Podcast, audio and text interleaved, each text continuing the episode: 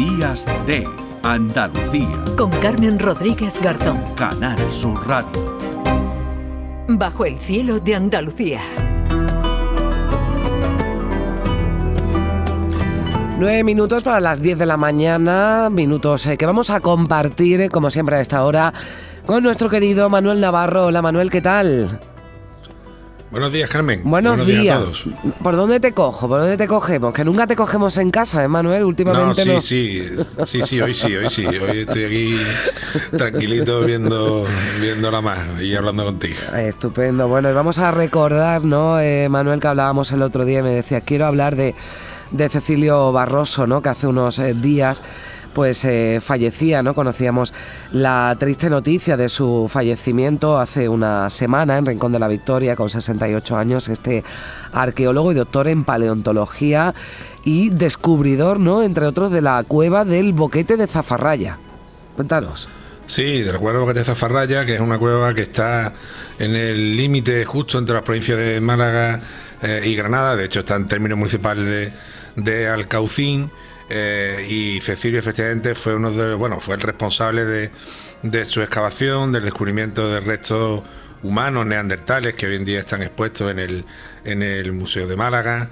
Eh, una excavación científica muy rigurosa de la que se publicó una extraordinaria monografía con reconocimientos internacionales. Eh, y, y, esto fue sin duda alguna bueno llevado a cabo por la por la perseverancia por el buen hacer por la buena ciencia, porque yo creo que Cecilio, eh, ante todo, era un gran científico, ¿no? Una persona completamente volcada eh, con la ciencia y con los métodos científicos y poco amigo de otras veleidades, ¿no? Ya. Es decir, una persona muy, muy rigurosa. Probablemente por su por la vehemencia de, de su carácter, ¿no? Que también lo tenía, ¿no? Pero claro, el paquete lo llevamos completo a las personas, ¿no? Eh, Claro, lo que nos hace rechazo, bueno a lo mejor es algo a lo que no... No, Sí. lo- no destacamos tanto, ¿no? En positivo, pero, pero eso Mira, es lo yo que... Hace, sí. hace unos, unos años decía, oí Sí. un día Jorge Valdano, al, al entrenador de fútbol, al Sí. futbolista, hablar de un, de un futbolista del Villarreal, que está ahora en el Villarreal, que se llama eh, Morales, y decir, si Morales fuera, estuviera en tendencia y fuera muy guapo y fuera eh, muy moderno, seguramente estaría en un gran equipo y sería internacional, ¿no? Sí. Y, y, se, puede- y a Cecilio le pasaba un poco eso, ¿no? Eh, no tenía el, el look del, de, de los tiempos, era una persona quizás demasiado directa para algunos gustos, para los gustos de, de estos tiempos que son, pues se habla de otra manera, se funciona de otra manera y, quizás eso pues, lo hizo menos popular, pero desde luego eh, de una manera completamente injusta porque su trabajo siempre fue riguroso, siempre fue serio, puso el, el mundo del- de los neandertales del sur de la península en su sitio, incluso rectificando, no tuvo ningún problema en rectificar, por ejemplo, las cronologías de, Sí. del boquete de Zafarraya, eh, porque bueno, los métodos científicos van Sí, evoluciona y lo, la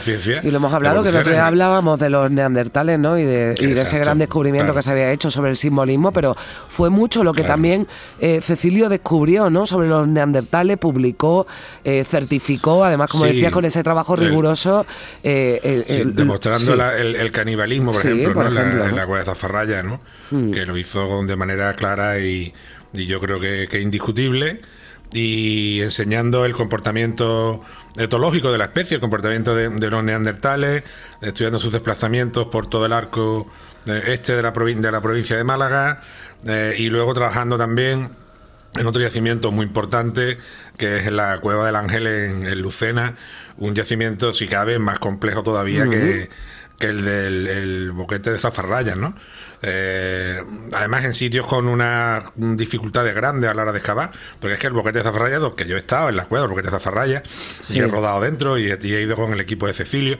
Eh, cuando fuimos, él ya no subió, ya no estaba, tenía problemas de salud, ya no, no podía subir aquel repecho tan grande que hay, ¿no? Sí. Y quienes hayan estado en, en Zafarraya lo conocen bien, y saben que aquello es duro, ¿no? Eh, pero, del- el- como te digo, unas condiciones siempre muy difíciles de, excavación.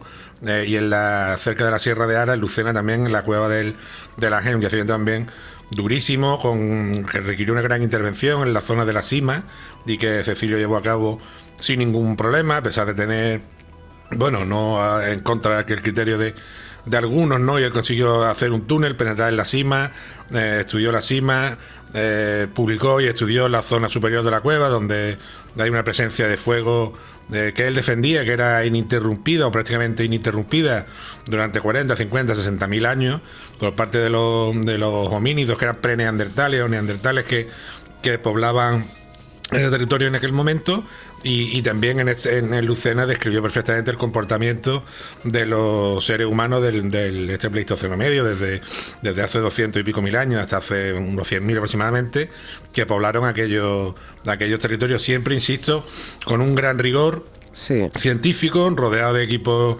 internacionales y, haciendo ciencia, pues por lo que te dicen las pruebas y haciendo ciencia, pues como hay que hacer la ciencia, ¿no? Pues sí, en esa cueva del ángel, yo el otro día leía cuando, eh, bueno, hace unos días, ¿no? Que eh, estaba leyendo sobre Cecilio Barroso para, para poder tener esta, esta charla contigo y, y él había comparado, ¿no? La, la trascendencia de la cueva del ángel en la subbética cordobesa con la, con la Atapuerca, ¿no? Incluso y, buscaba que, que, se le nombrara patrimonio mundial, ¿no? A esta, a esta cueva, sí.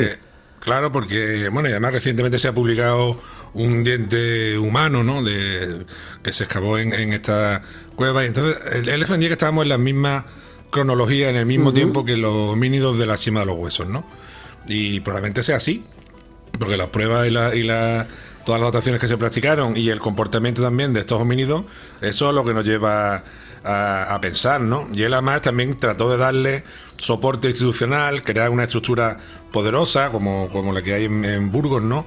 Y que también le viene a la ciencia y también le viene a la investigación, porque al final la ciencia requiere también de, de recursos, de reconocimiento público y de todos estos elementos que están alrededor pululando, pero que al final confluyen y hacen que haya más recursos, que las cosas vayan mejor. Y él luchó toda su vida por eso, ¿eh? y tuvo muchos problemas, se topó con la burocracia en algunos momentos, y pero él siempre luchó por, la, por el conocimiento científico porque se conocía las cosas como hay que conocerlas. Mm. Eh, eh, Manolo, antes de, despedirnos, aunque algún día sí no le dedicamos más tiempo, pero, pero también hablábamos el otro día y me decías, conozco la, la, zona, ¿no? La zona de Turquía devastada por el, por el terremoto, porque has estado allí, porque has trabajado allí, ¿qué es lo que, qué es lo que, bueno, qué es lo que hay allí? Cuéntanos. Bueno, allí hay muchísimas cosas, la zona la conocemos bastante bien, hemos ido en varias ocasiones, hemos rodado por allí en todas las zonas que están entre los montes Tauro y la, y la Mesopotamia, en ciudades como Gaziantep, que conocíamos bien, en Urfa, en Mardin, en Diyarbakir, en todas estas zonas que desgraciadamente esta semana han salido eh, diariamente en, los telediarios, pues hemos tenido la suerte de trabajar porque hay un patrimonio arqueológico eh, increíble y te diré como que no, no lo he oído esta semana contar, que quizá alguien lo haya contado o lo haya escrito. La primera vez que fuimos nosotros por allí fue siguiendo los pasos de Adriano, en un documental que hicimos también para Canal Sur y Televisión Española hace 4 o 5 años. Y, hay que contar que era Antioquía, ¿no? que es la actual Antaquia, que ha quedado totalmente arrasada.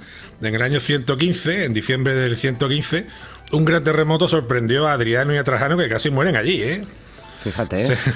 Sí, sí, un pues, terremoto que arrasó la ciudad. Si lo han contado, yo no lo he escuchado tampoco ni lo he, ni lo he leído, Manolo. O sea que, pues, claro, además es pues una zona. Se salvaron los dos de milagros, sí. Nos contaba antes nuestra la experta, ¿no? Geóloga que habíamos citado, que es una zona con una actividad sísmica y que ahí, bueno, pues eh, eh está datado que hubo terremotos, ¿no? Hace muchísimos años, pues nos decía en el año 119 con, con Trajano y Adriano. Bueno, pues lo dejamos aquí, que llegamos a las 10. Si te parece, Manuel, otro día hablamos de, de, bueno, de, de, Turquía, ¿no? Y de esa zona con más tiempo, pero quería por lo menos recordarlo. Un abrazo fuerte, que tengas buen domingo. Un abrazo a todos. Adiós. Buen domingo. Adiós.